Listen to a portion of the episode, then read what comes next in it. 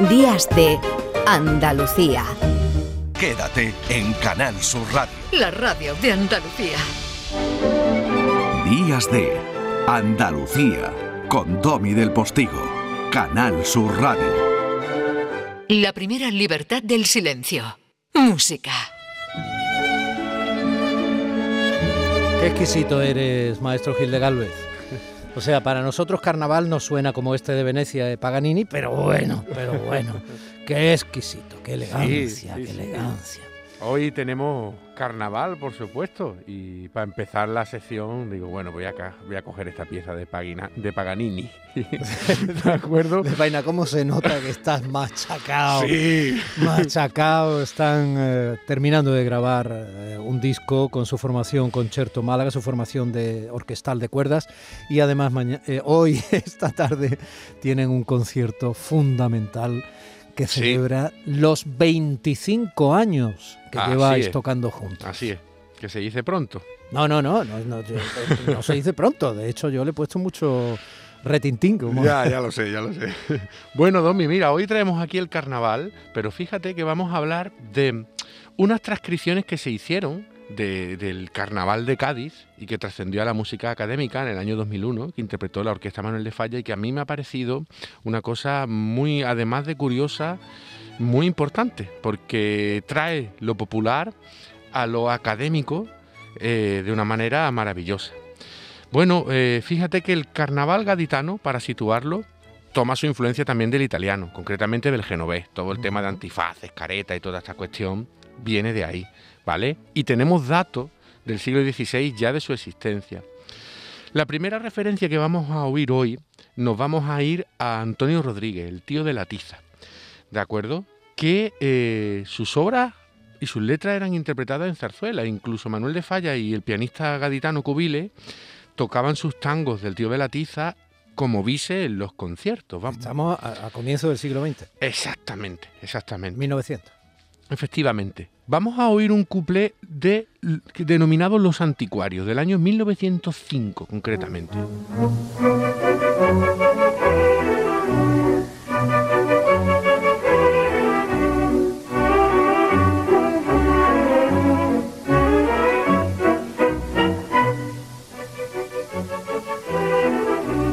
Fíjate, es, una transcripción realmente de un, de un que se, se exhibía en este carnaval de Cádiz hecho con orquesta de cuerda, ¿no? Es, una, maravilla. No sabemos si se le ponía letra.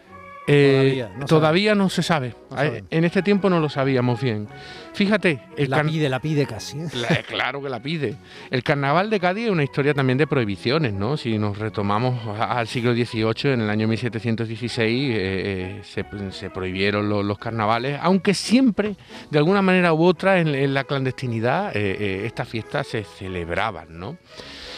El siguiente hito, el siguiente paso, nos vamos a ir a Francisco Vélez. Nos vamos ya a los años 20. Flandi, exactamente, efectivamente, a los mercaderes de Damasco. Eh, Flandi ganó el antifaz de oro en el año 67, ¿de acuerdo? Era un carpintero que trabajaba en la fábrica de tabacos de Cádiz. Y esta transcripción de los mercaderes de Damasco, un couple del año 24, es maravillosa.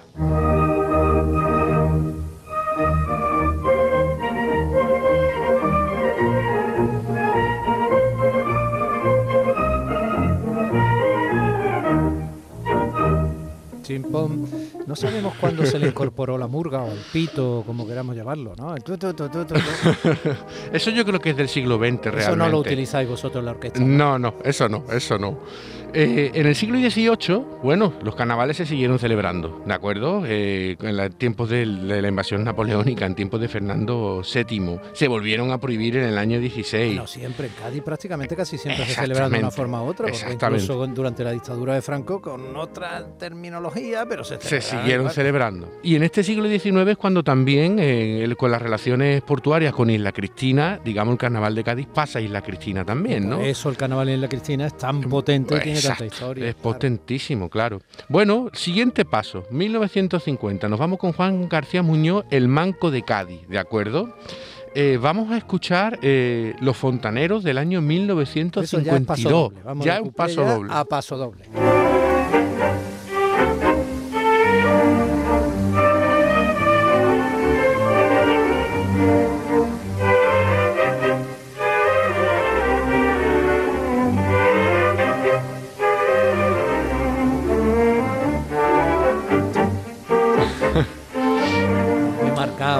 Claramente el paso doble. Vamos, podemos bailar ya, vamos. Sí. Bueno, eh, como has dicho antes, en el año 37, pues los carnavales se vuelven a prohibir eh, los nostálgicos lo siguen celebrando a escondidas.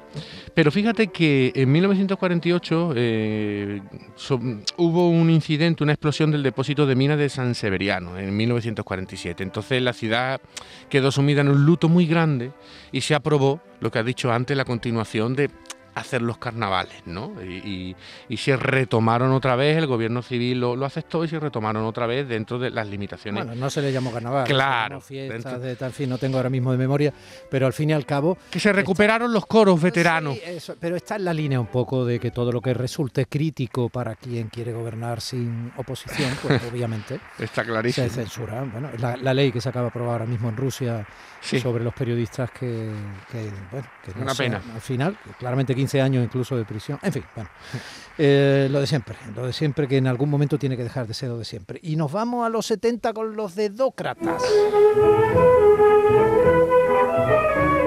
Esto ya le sonará a casi todas las generaciones de gaditanos. Del año 77. Este es, digamos, eh, la recuperación del coro, ¿vale? Y es el, digamos, el primer carnaval que se celebra en democracia y esto es de Miguel Villanueva, que fue el que fundó la Asociación de Autores del Carnaval, ¿no?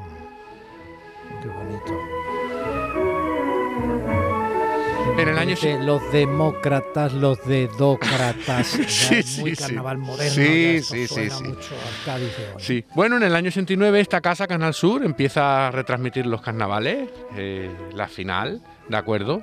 Por televisión del que eh, soy muy seguidor porque el carnaval es una fiesta que verdaderamente me, me gusta porque mucho. Cádiz es una de tus, tú estás entre Málaga, Granada y Cádiz. Eso es, eso es. Bueno, y vamos a dar un salto, que esto Domi seguro que ya lo conoces con mucha cercanía. Vamos a dar un salto a Manuel Sánchez Alba, el Noli, ¿de acuerdo? Que lo, lo conocen como el Beethoven de la Viña.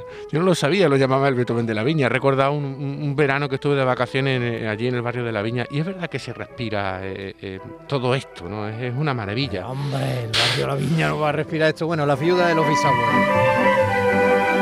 Atento ya, las viudas de los bisabuelos. Sí, sí. la cosa tiene guasa. De los viejos del 55. Ay, ay. Un paso doble del año 94. Eh, eh, este es el paso doble más recordado y de los grandes de la historia de la, de fiesta. Eh, fue una bomba.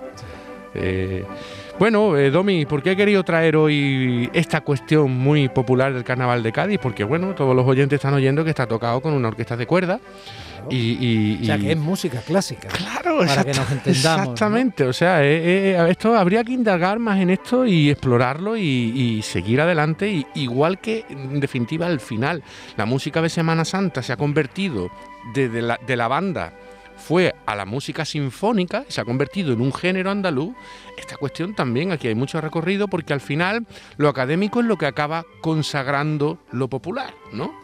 Y, si, empezábamos en Venecia, en esta consagración de lo popular y lo académico y viceversa, pues nos vamos a este carnaval de los animales de Saint-Saëns que nos va a poner a trotar como si fuéramos liebrecillas por esa estrecha vereda del tiempo que nos lleva a las 10 en punto de la mañana. Maestro, que esta tarde vaya maravillosamente bien el concierto 25 años de Concerto Málaga. Enhorabuena. Muchas gracias, Domi.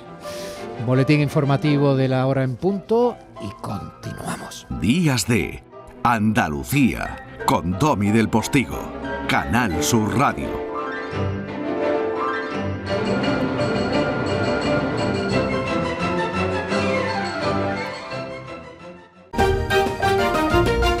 Días de Andalucía